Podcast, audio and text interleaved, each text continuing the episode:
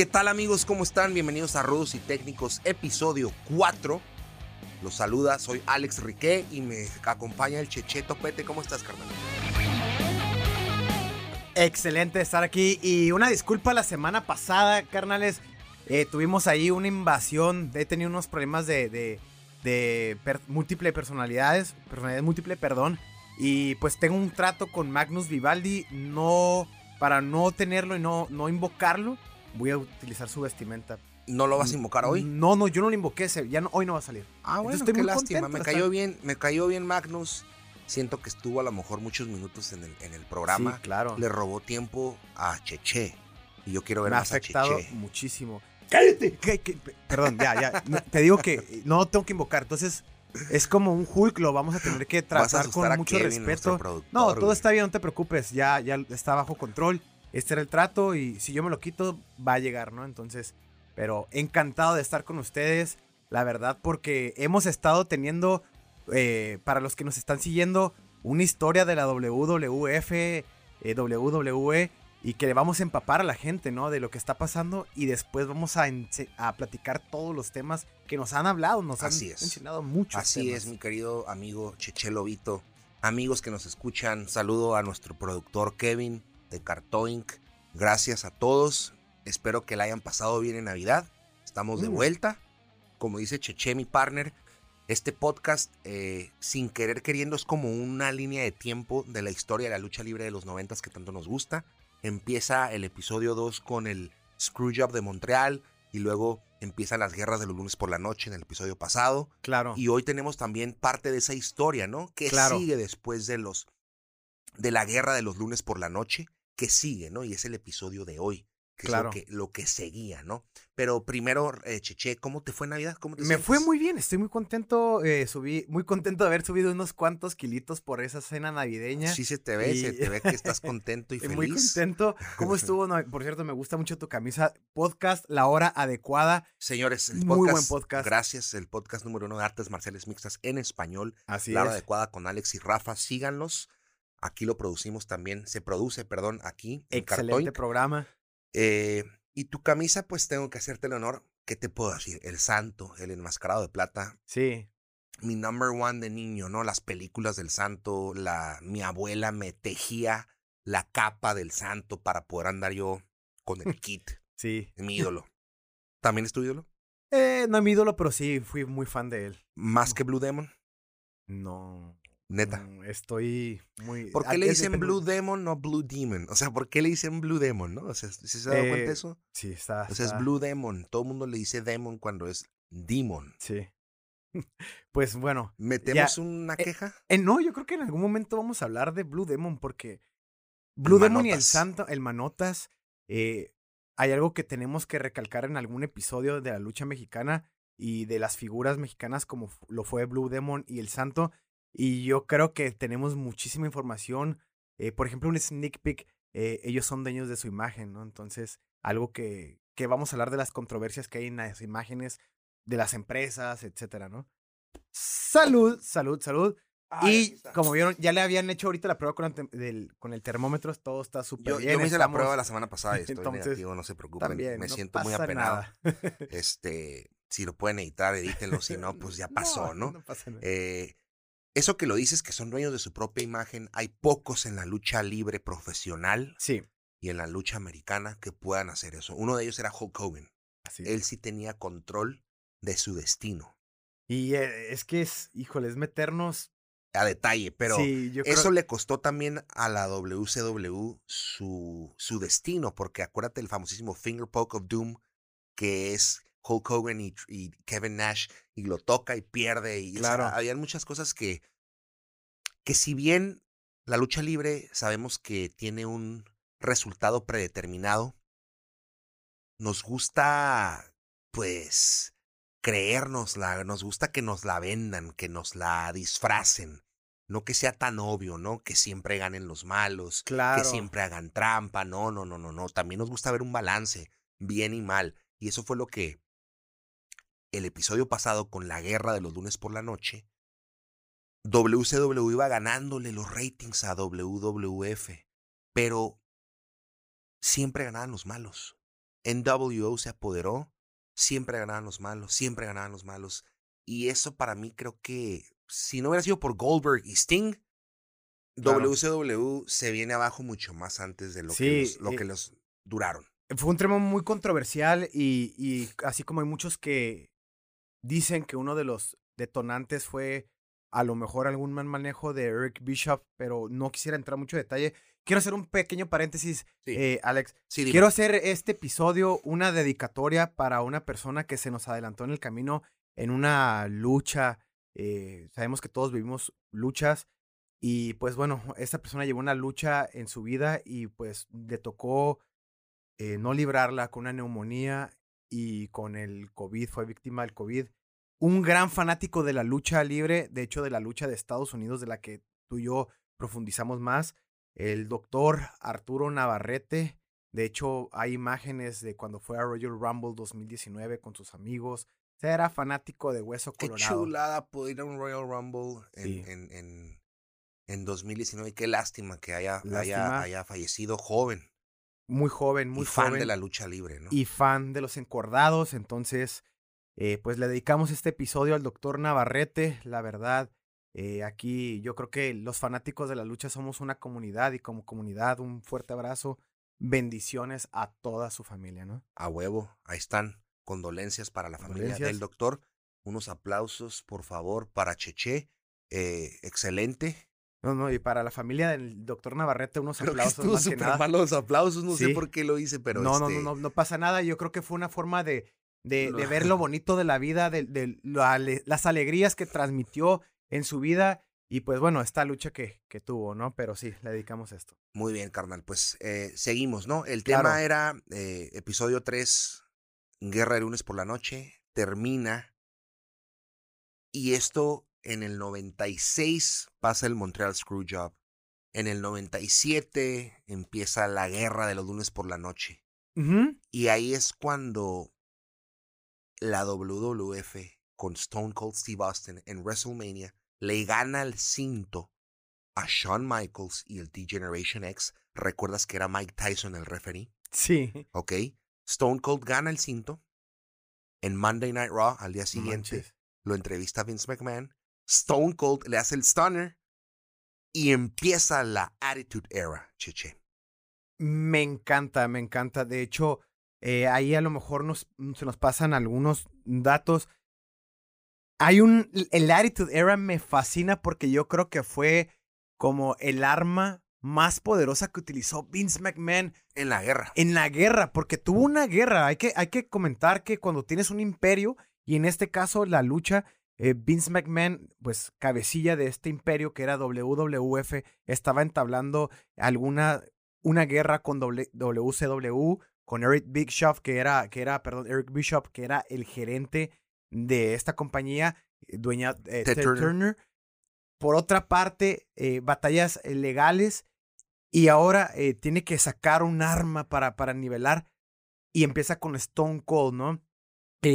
hay, muchas, hay muchas teorías, hay algunos que dicen, por ejemplo, yo, yo, yo también creo lo que dices que ahí inicia la, la Attitude Era, hay otros que sospechan que fue cuando venció en King of the Ring a Jake Snake Roberts en el 96. Sí, cuando él, sí, ok, dime. El famoso 316 porque era 316 una, says, I just whip your ass. Sí, sí, sí. claro, es cuando el famoso dijo esa frase, ¿no? Cuéntanos de ese tiro de, de, Jake Snake Roberts con, con, con Stone Cold. Literalmente, yo lo veo en ese King of the Ring, eh, fue cuando Stone Cold se hace eh, su coming out party, ¿no? Es como cuando se dio a conocer mundialmente como un campeón de lucha. Sí. Un contendiente, un heel, un rudo de hueso colorado era manejado por Ted DiBiase. En ese entonces tenía el cinturón del Million Dollar eh, eh, Belt. Sí. Gana el King of the Ring, le gana Jake the Snake. Y yo siento que ahí Jake the Snake le pasa la antorcha como del tipo malo, tipo rudo de Rattlesnake. Come on, bro. Se llaman iguales casi, güey. Y ahí Steve Austin, al, al, cuando lo entrevistan, en lugar de serle como Lex Luger y como Mr. Perfect, de que soy lo máximo, no, no, no estaba encabronado gritándole al micrófono y al final dice una frase bíblica que es este eh, eh, Corinthians 3.16. No, del Juan 3.16. Juan 3.16. Eh, porque Jake Snake Roberts había sido un cristiano, se estaba renovando, ¿no? Como se estaba haciendo, se estaba convirtiendo al cristianismo.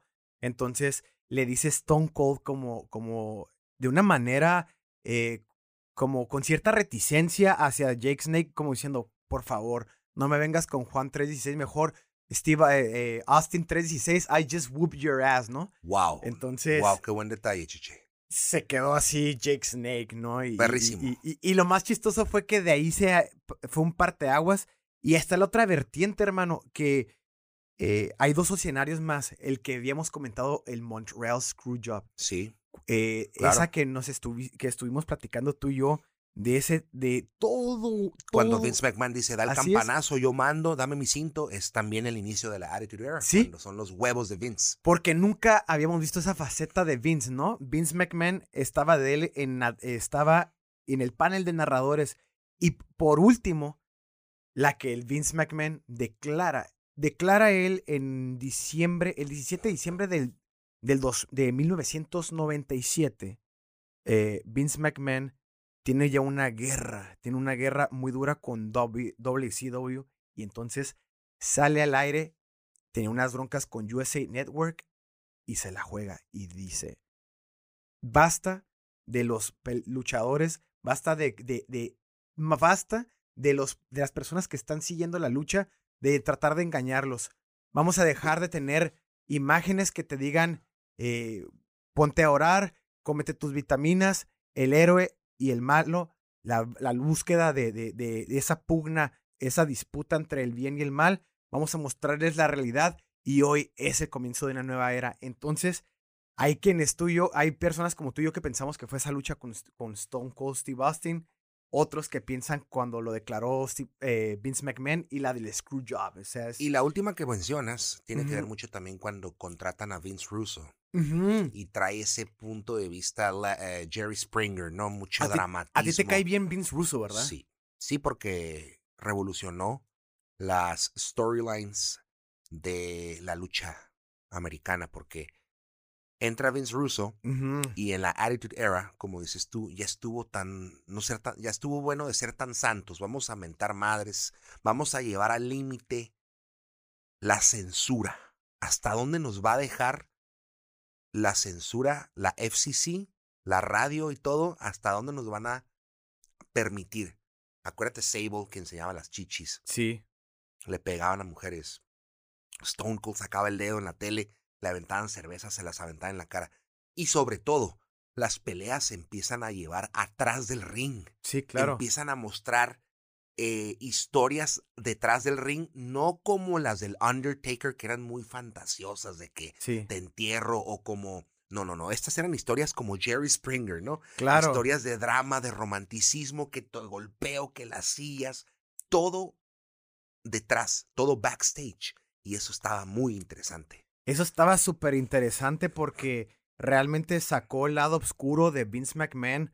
O sea, nos dio a entender que él en sí estaba dispuesto a ensuciarse para ganar esta guerra. Eh, como en algún momento, él, en algún momento vamos a platicar con mayor profundidad ciertos temas. Esto es más o menos la gente para que sepa qué está pasando y luego vamos a profundizar de controversias, de los managers, eh, créanme, para todo va a haber su tiempo, amigos. Pero ahorita platicando de esto que sucede con Vince McMahon en esta guerra, eh, decide darle un cambio, hacerlo poquito más eh, para un mercado de 18 a 34 años.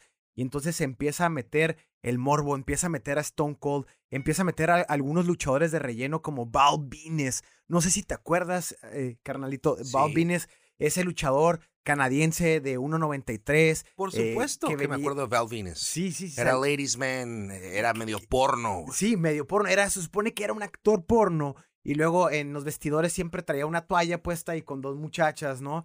Y por otra parte, empiezan a resurgir eh, esa rebeldía que hemos estado platicando. Eh, Triple H hace una alianza con, con su amigo de la vida real, Shawn Michaels, crean Generation X. eh, esa pelea que tuvo donde fue el referee eh, Mike Tyson. Por otra parte, empieza a crear un némesis, una antítesis. Eh, empiezan a haber muchos antítesis, ¿no? Del antítesis de Stone Cold. Una nueva imagen, The Rock, Dwayne Johnson, ¿no? Sí, y, y si te digo toda la contraparte de la competencia, que es WCW. Sí. Todo lo que me acabas de decir es lo bueno de WWF. Pero me voy con la competencia y llevaban haciendo lo mismo. En claro. ganando, ganando, haciendo trampas, haciendo trampas. Inclusive el, el, evento de Sold Out, así se llamaba, ya no fue WCW Sold Out, fue NWO Sold Out. Usaron sus propios referís, obviamente ganaron los malos, los rudos, y se empezó a volver como repetitivo, repetitivo, repetitivo, repetitivo. Y sobre todo, Cheche, no me vas a dejar mentir, mucho desorden. Se veía desorden. Se veía un desmadre en el, en el, eso, eso, eso no lo estoy diciendo yo. Eso cualquier persona que ve un programa de WCW y un programa de WWF no se compara en la producción, en el orden, en el guion, en todo. Y eso, para mí, fue clave también. Y sobre todo, punto y aparte, Chiche. Los fans que crecieron en los noventas, como tú y yo, empezamos a crecer. Claro. Y como lo dijiste, Attitude Era está dirigido para 16 años, de entre 16 y 18 años para arriba, ¿no? Claro. Como que Vince McMahon dijo, estos chavitos que ya vieron en los noventas ya están rucos, vamos a darle más violencia. Sí, sí, ¿Estás de acuerdo? Por el contexto que estábamos viviendo, porque casi todo lo que seguíamos estábamos siguiendo eh, el espíritu de rebeldía en los noventas, estábamos viendo a personajes, eh, incluso la televisión lo que nos bombardeaban era Jerry Springer, las bandas que estaban existiendo y, y entonces es cuando deciden meter ese cambio, eh, cambian de PG, la WWF, a PG-14, que es apto para niños de 14 años que pues digo, ya estás bien maleado, ¿no? Ya para entonces ya veíamos revistas Playboy y todo el pedo. Y, y, y, te ponen entonces la imagen de las muchachas Sable con, con, que sale con las manos pintadas aquí sobre los bustos, o empiezan a salir con las señas Shawn Michaels haciendo la seña de, de, la, de la X. A, las partes privadas. A las partes privadas. Sin censura, bro. No, no, no había censura. Y eso empieza a hacer que la gente comience a voltear a ver a la WWF y por otra parte, no tiene que ver con Ari Tudera de manera directa, pero de una manera indirectamente, Eric Bishop mete la pata, como no tienes una idea, en un evento pay-per-view.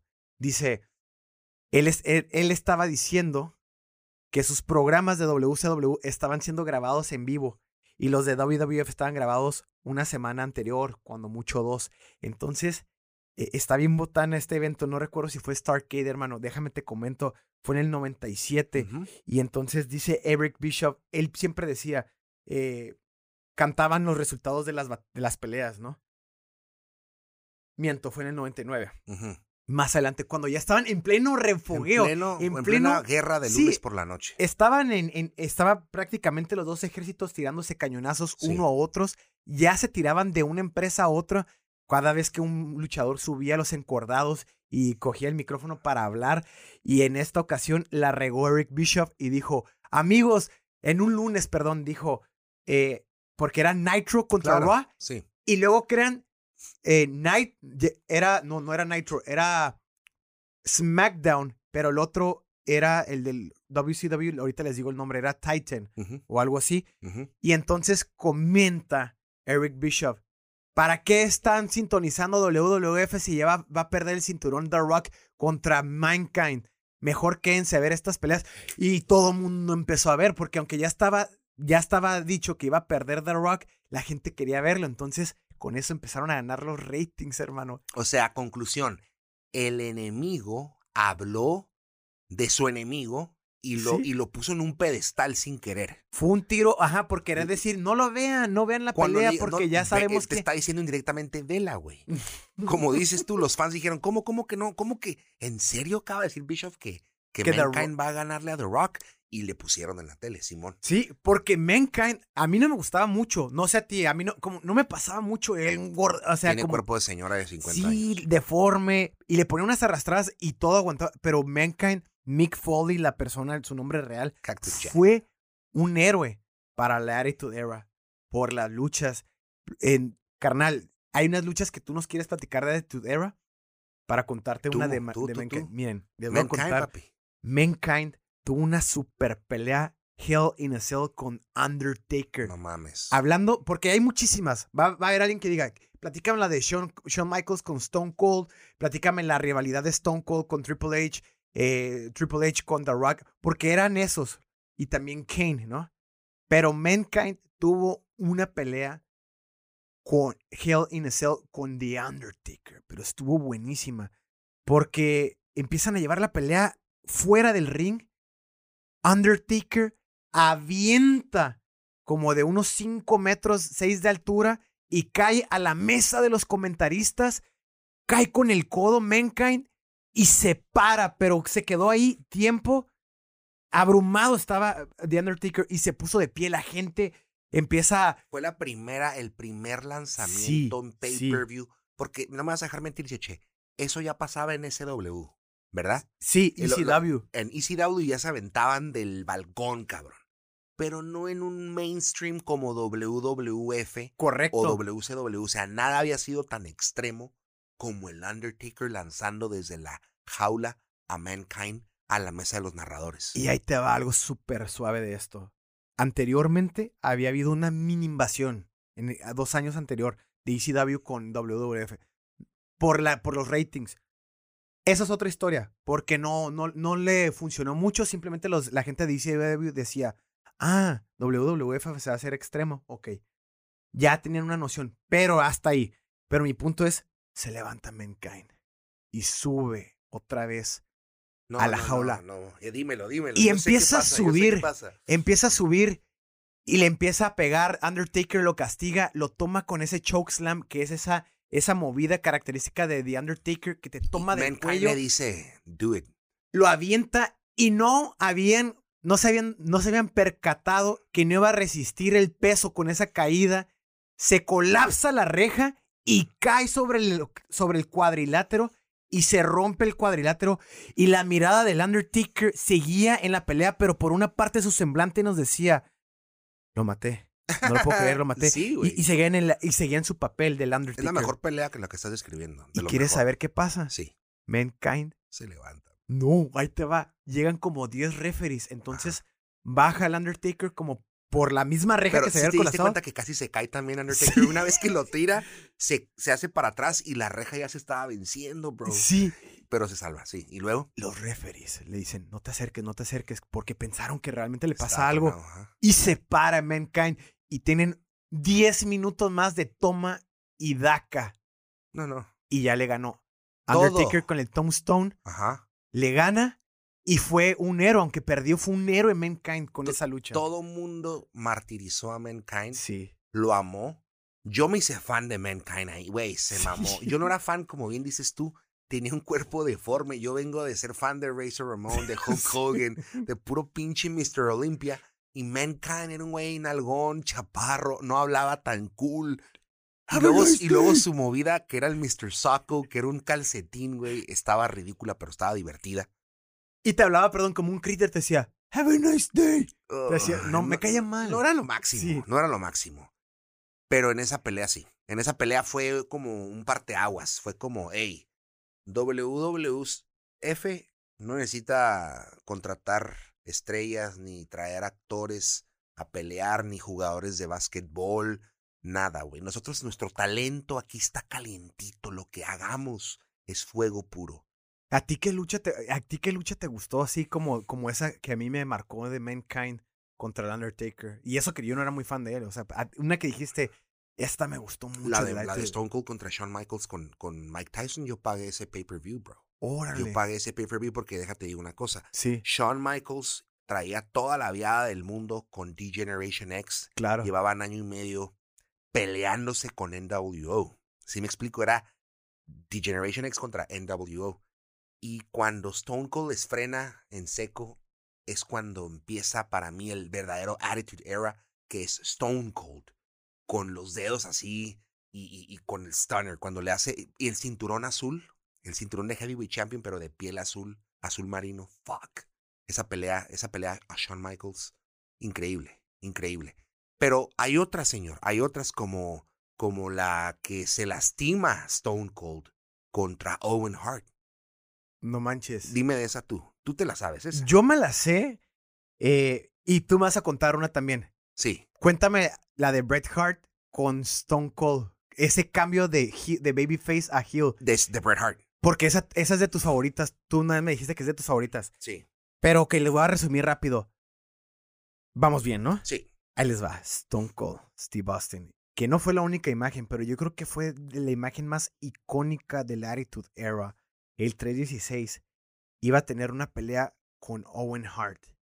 Y, siempre empiezan a improvisar algunos movimientos y le habían dicho que le iba a hacer un pile driver, que es ese martinete.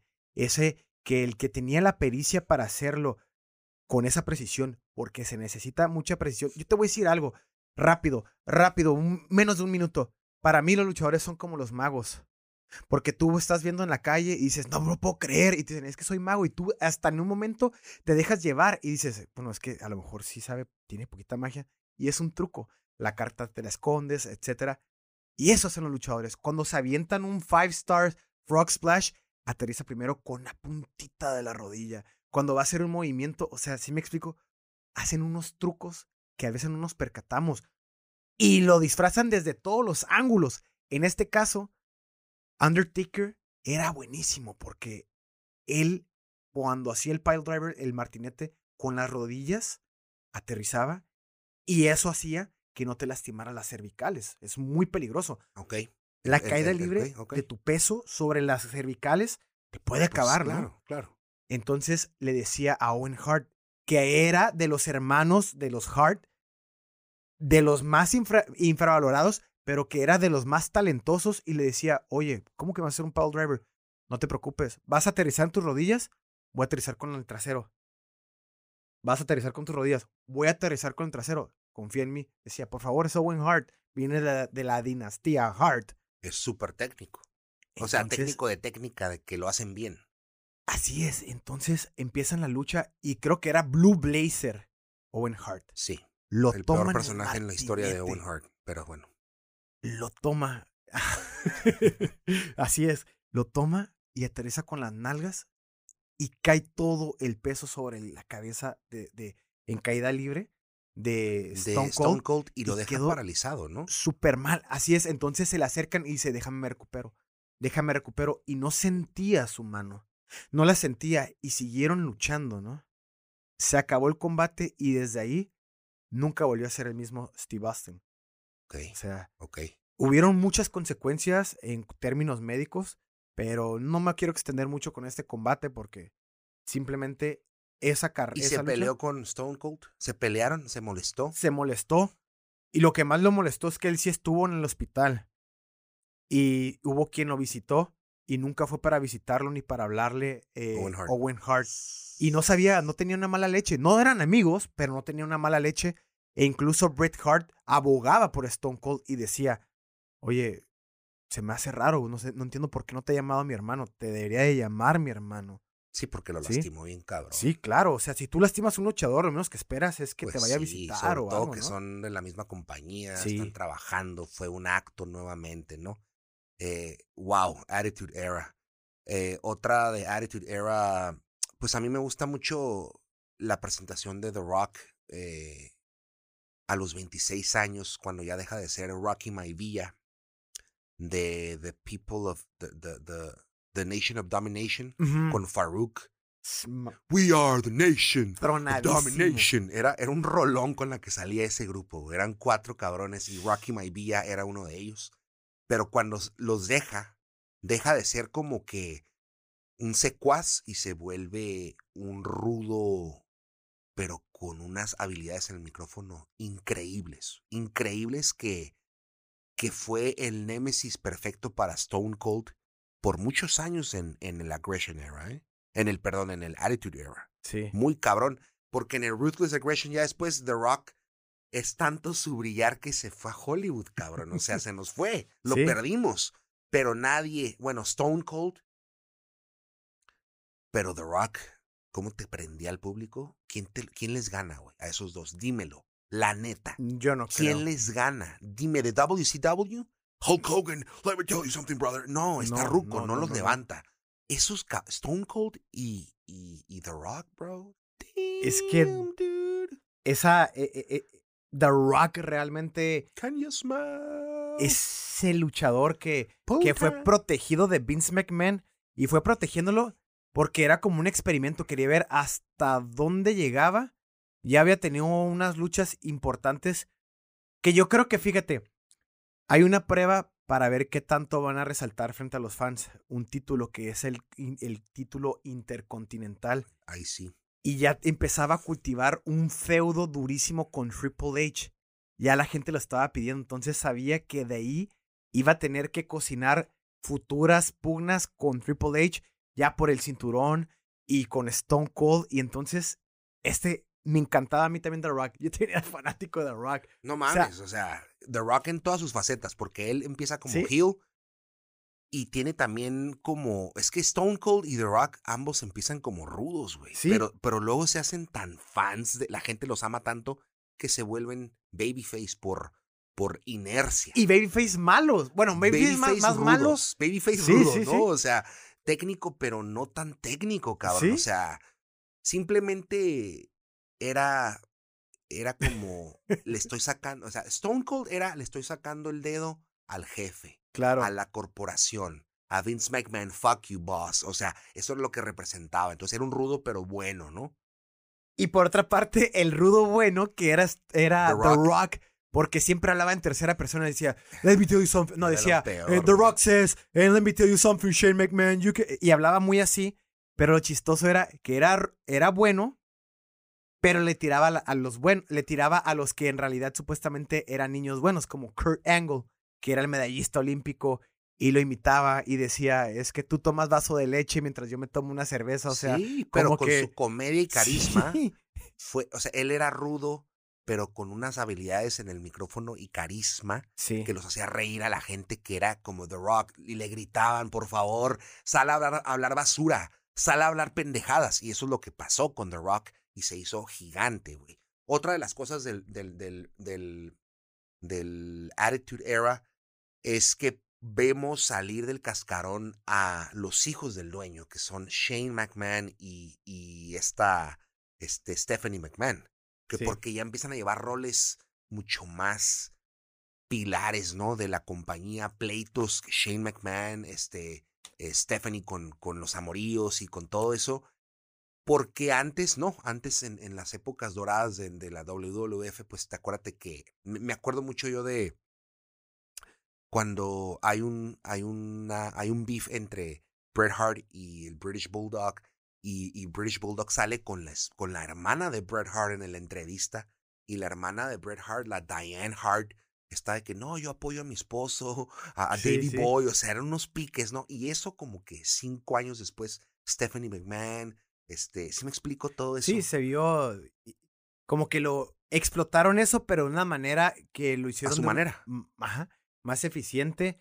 Y bueno, el Attitude Era, estamos hablando que tanto tú como yo pensamos, bueno, tenemos la teoría de si fue en el 96, otros en el 97, Sí. otros en el, no- otros en el 98 más o menos, pero no quiero yo llegar al final del Attitude Era, pero te voy a comentar algo que también para mí marcó muchísimo. Porque después de una guerra empresarial, me encanta en el Attitude Era, en, el, en ese devenir que había constante bombardeo de las empresas, que separan nuevas guerras, pero ahora porque compra WWF, compra a WCW en una guerra que ellos, que ellos libraron y tienen SmackDown, no, Raw contra SmackDown. Y cuando presentan a la gerente de SmackDown, a Stephanie McMahon, ¿no? Y que siempre estaba su hermano, tenían pique porque él quería ser el manager. Y luego dice Vince McMahon, dice, se necesita un verdadero, un son of a bitch, dice, dice, eh, para traer esta eh, compañía como lo soy yo. Y un son of a bitch reconoce a otro. Aquí tienen a su manager. ¡Boom! Eric Bishop.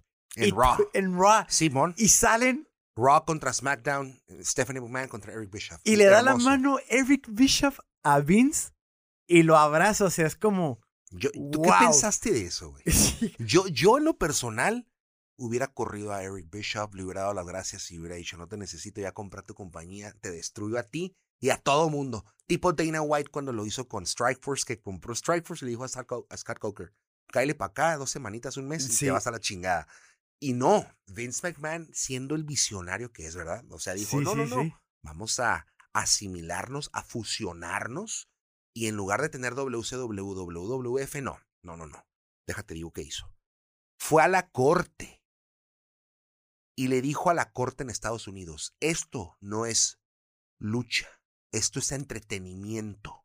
Esto no es un deporte, es entretenimiento. Correcto. Y ya en base a eso, le permitió hacer muchísimas cosas porque la comisión de deportes ya no le estaba avalando. Correcto. ¿Ok? Incluso fue la clave. las televisoras. Y con eso, se, con eso se protegió, ¿no? Se amparó. Se amparó. Y- Y, ya podía tirar sillazos atrás en, en el parking, aventarse limusinas, quemar camiones. Antes no podía porque seguía siendo como un deporte. Claro. A mí me gustó eso porque ahí da a entender, ¿no? Vince McMahon que aunque fuese su enemigo, él reconocía lo que, que sí fue bueno. fue Ajá, bueno ajá. porque por 83 semanas Se los picó. se los picó WCW a WWF, ¿no? Entonces Son casi dos años, bro. Sí. Seguidos. dijo, mejor lo tengo, porque qué tal si luego sale otro enemigo, mejor ya tengo. Igual, ¿viste la película de Troya? Sí. que hizo el, el rey Agamenón. Vence a, un, vence a un ejército y los reyes eran parte de su, de su corte de reyes, ¿no? Y ahí te das cuenta en esa guerra que ya tienen contra los troyanos, que estaba en su corte de, rey, de, los, de los reyes de Agamenón, uno de los reyes que ya le habían ganado de los tesaloni- tesalonicenses, creo, que tenían al, a ese luchador que también estuvo en WWF, a Nathan Jones, Gigante. un australiano. Sí, sí, sí, Ajá, sí. que sí. Brad Pitt le gana. Pero ahí, rápido, nomás para decir. Entonces, dijo, pues mejor lo tengo de aliado. Imagínate. Sí. Dejo que él, que él Para sea que una lo- mente. Sí, sí, sí. ¿Qué es lo que le está pasando ahorita a Vince McMahon con AEW? Uf, Que Jim Ross está narrando, que Sting anda haciendo peleas cinemáticas. Hay muchísimo potencial ahí, ¿eh? O sea, pero bueno, estamos hablando de que en el 2001, cuando hacen ese anuncio de SmackDown en la compra, vaya. 2001, 2002. 2001, 2001, hermano. Vince McMahon dice, ok, estoy haciendo entretenimiento y ya no se llama WWF, se llama WWE. Y en lugar, de, en lugar de la guerra, hago SmackDown y hago Raw, como dices tú, y ahí asimilo y fusiono todos los pinches luchadores que quieras. y Claro. todas las storylines. Y de, de- totalmente de acuerdo. O sea, cómo fusionan, cómo separan, cómo hacen eso. Y está súper bien cuando vemos eh, que pasa esto, porque ahorita que tienen una nueva guerra, que no le llegan ni a los talones al- al- en, en la magnitud de la guerra que tuvo con No. WCW. Pero, por ejemplo, hay gente que está empezando a ver más esa lucha porque, por ejemplo, tiene un monopolio WWF con sus luchadores hoy en día que no, no, no voy a profundizar mucho, pero por ejemplo, en tus redes sociales, si tú eres luchador de WWF, tú no puedes tener tu red social como ese luchador, porque si generas y lucras, le pertenece a WWF.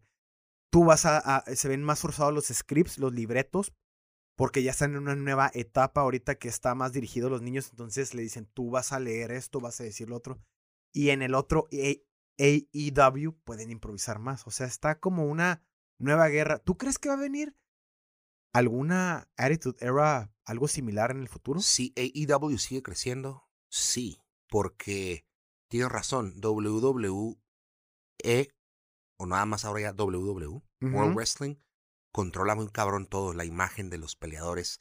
Es un monstruo monopolio tan cabrón que no solamente te maneja tu imagen de lucha, ellos tienen una casa productora de películas desde The Scorpion King, desde antes, bro, desde, Sí. desde que este vato que peleó Hulk Hogan contra, contra Zeus, el que se acaba de morir. Sí, Esos güeyes hicieron este Brawl, eh, No Holds Barred. Esa película fue la primera de WWF produciendo. Esos güeyes llevan produciendo películas y entonces le dicen a los peleadores, hey, yo te manejo como lucha libre, como luchador, pero también sí te hago películas. Y así lo han hecho con las estrellas. Lo han hecho con Hulk, con Macho Man, con John Cena, con The Rock, ni se diga, con Stone Cold. Entonces, te pongo un ejemplo. Rowdy Roddy Piper Sí. Buenísimo. lo corren porque él le lo invitaron a hacer una película con Robert Rodriguez. Le dijeron, hey, ¿quieres estar conmigo en una película? Y Vince McMahon le dijo, no, yo te tengo a ti planes para otra película, pero conmigo, en mi productora, con nuestra empresa. Y este güey se, se abrió, Rowdy Roddy Piper no le hizo caso Sí. y lo corrieron. Entonces sí, hay mucho control sobre los peleadores y sobre sus imágenes. Sí, y, y en algún momento yo creo que van a tener que aflojar poquito la rienda con algunos, eh, con algunos luchadores en cuestión de los libretos y de tener ese tipo de control, porque puede subir la popularidad de AEW Yes. y eso puede ocasionar que, pues, Kenny Omega, sí. el futuro. Mm, Porque aparte de esto, en los noventas, eh, ahorita todo eso que está generando WWF fue gracias a que también Vince McMahon hizo pública la empresa. Entonces ya tenía inversionistas. Uf, es Sí. correcto. mm, Pero dinero- la primera sí, clave fue hacerlo, cambiarle el término a entretenimiento. Sí. Y después lo hizo público. Y sí, después Sí. entró, ya entraron fondos. Por- eh, también tuvo una demanda eh, con la WWF, la de los pandas, la de, sí, la del y la entonces World Wide Fund, sí, sí, que sí, es sí. una fundación para ayudar a la naturaleza. Así Y es. ganó la WWF. Le, le quitaron el nombre, pues sí. Pero bueno, antes de terminar el episodio, te quiero hacer una pregunta controversial actualmente, del presente. Están de moda, no de moda, pero con el tema de la pandemia surgió nuevamente el tema de las peleas cinemáticas. Cinematic matches. No sé si te sepas de lo que te estoy hablando. Claro, Stone. Cold con Booker T en el supermercado. discúlpame, No, discúlpame. no, no, mi hermano. Ok, Mm, Es, ok, ahorita con el tema de la pandemia, que no hay público, está perfecto hacer cinematic matches, ¿no? O sea, Claro. hacerlo en otros lados con producción de a de veras, con micrófonos que se escuchen, que se vean. Sting, Sting se muere por hacer un cinematic match contra Undertaker con cross promotion Mm, y Vince McMahon no quiere. No quiere, Pues es no, que pues no, ¿verdad? no, no. Why would he, right? Es que aparte Sting también estuvo un poquito. Es un rebelde, güey. Pero estuvo poquitito en la WWE, muy poquito. Y se fue nomás. Y se fue. Sí. Pero Sting, ahorita su cuerpo sí aguanta.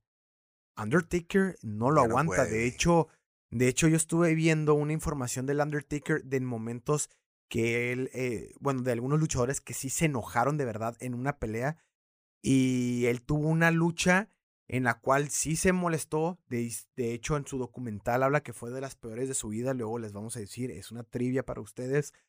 Eh, él sí se molestó, no le salió las cosas muy bien, perdió poquito el control. O sea, ya necesita él no llevar la lucha, necesita alguien que lo guíe. Claro. Y no lo puede guiar a alguien como. No, no puede guiarlo Alguien, alguien tan ruco que como también Sting. necesite que lo guíen. Sting necesita una lucha cinemática con alguien que sí lo pueda cargar, que lo pueda aventar. Muy buen que punto, tenga-. Muy buen punto porque son dos rucos. Sí. Tan sencillo como eso. Necesitamos juventud para que Sí. se vea la, la, la producción. En ese caso, mejor que metan un doble, cabrón. Una buena lucha cinemática. Este WrestleMania que pasó fue Randy Orton con Edge. Buenísimo el tiro, como 40 minutos. se pelearon. No, hombre, es el que se, regreso de Edge. se pele- sí, pelearon incluso en un, en un área de un gimnasio tipo como, como ah, TRX, como CrossFit con pesas, en un camión. No, no, no, fue un tirote. A mí ya no, no, actualmente la lucha de WWE no me llama tanto la atención como antes, pero cuando vi esa pelea dije, no manches. Randy Hay buenas Orton, todavía. Hay buenas todavía hay todavía. Hay buenas. futuro. Hay potencial. Cada vez entre más hacemos episodios, más nos vamos metiendo Sí, en lo moderno, ¿no? Sin querer queriendo, nos vamos haciendo fans nuevamente de las luchas actuales, ¿no? claro. De la triple manía. La última triple manía yo la vi, Chessman contra Pagano. O sea. que sigues molesto, sigues molesto Chessman, con el. Chessman. Pero ya, ya le voy a bajar de huevos. Eh, un saludo a Romeo Luchador que nos está escuchando. Es un compa mío que es este. Es técnico. Es este enmascarado. Es el cártel de los, de los románticos. ¿Cómo se llama? De los galanes. Y es, él es Romeo. Y les hace bailes striptease y la Es chingada a, todo, las fans, güey. Está- Tiger. es un tigre, cabrón. Y ese vato nos va luego a pasar unos tips para, para, para ver cómo entrenar de la lucha libre. Ojalá Él- nos pueda un día él apadrinar o, o meternos. ¿no? ¿Puedo decir algo? Sí, por favor. apadrínanos, porque yo sí me quiero subir al ring y me quiero partírmela. Partírmela, Yo porque también, ¿saben Romeo, yo también. A mí sí me hace enojar. ¿Qué traes? ¡Regresa! ¡Magnus Vivaldi! Cálmate, por favor, cálmate, cálmate. Él sabe, él sabe Entonces, no saben, no saben. Realmente hay aquí una bestia encerrada que la tengo que estar calmando con comida, con ejercicio, Y yo con traigo paz el y amor. el pecho Y- gigante, bro. Por favor, Le por favor, pegar, no Romeo, entrénanos, por favor, porque tenemos sed de victoria, que la vamos a llevar y la vamos a tomar cada vez que ganemos. Este Oh, cabrón ya está. Pues, que- ¿qué hace, no? Pues sí, porque la cerveza Victoria, ah, ¿verdad? Yo sé que es Victoria. Qué pendejo. Oye, ¿y quién más? El, el Chema Cárdenas, el Chema Castro tercero, el Chema Castro de UWC también es súper fan de la lucha. Sí. Un saludo a él que está viendo este episodio. Este, gracias por verlo. Ha habido varias personas. A mí que salúdame en el ring, Chema Castro, si tienes algún problema. No es cierto. no te- Chema Castro un no fuerte abrazo. No, yo sé, yo sé, No. hermano, te mando un fuerte saludo a ti, a Nanuk también. Nanook. Oye, y un último, ¿sabías qué? Sí, pero recuerdan, recuérdanos y hay que recordarles. Esa. Vamos a tener un pequeño premio, ¿no? Un pr- Un premio para que nos conteste cuál fue esa lucha que tuvo Undertaker de las últimas que dijo en el documental de su vida. Yo sí sé. Y que estaba molesto al final porque no, se, no fue el desempeño que Así él es. quería, Simón. Nos tienen que decir, por favor, Simón, y un premio va a ser un premio, algo, algo un chido. premio bueno, un Algo premio chido. bueno. Simón.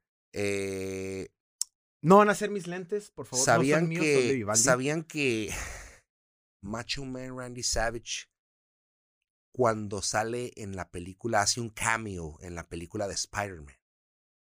¿Te Mm, acuerdas? Spider-Man 1 con sí. Tobey Maguire. Sí, sí, sí, sí, sí, sí. Pues véanla, porque ahí lo avientan y le parten en su madre y le rompen el cuello de a de veras. Y ya no puede mover el cuello por el resto de, del año el vato, güey. Está muy interesante, está muy suave.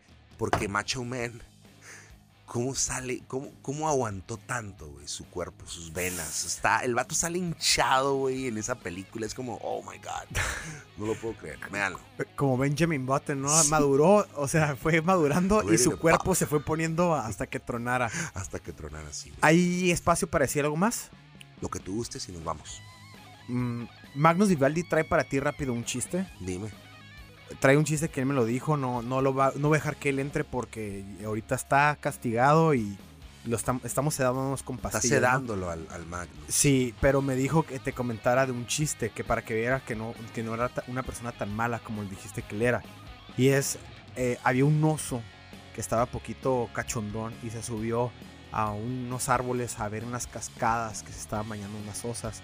Pero estaba soplando el viento porque eran vientos de Santana y se resbaló ¡ah! ¡ah! y se cayó como de 34, 38 metros y quedó en estado de coma. ¿Te dio risa? No. Al osito tampoco. Amigos, ya lo tienen. Vivaldi. Estos rudos y técnicos, episodios episodio 4. Espero que les haya gustado. Síganos en nuestras redes sociales.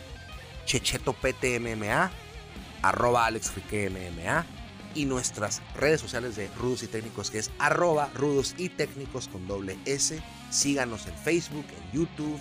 Gracias Cartoink. Y sigan también La Hora Adecuada, el podcast número uno de artes marciales mixtas Así en es, señores. Ya lo dijo Cheche. Nos vemos. Chao.